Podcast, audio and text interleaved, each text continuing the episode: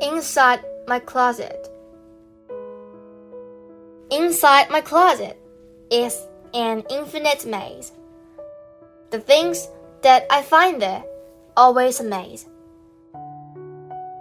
Inside my closet is a very deep well, full of such mysteries I never will tell. Inside my closet are adventures, no doubt. It's fun to play in there till it's time to come out.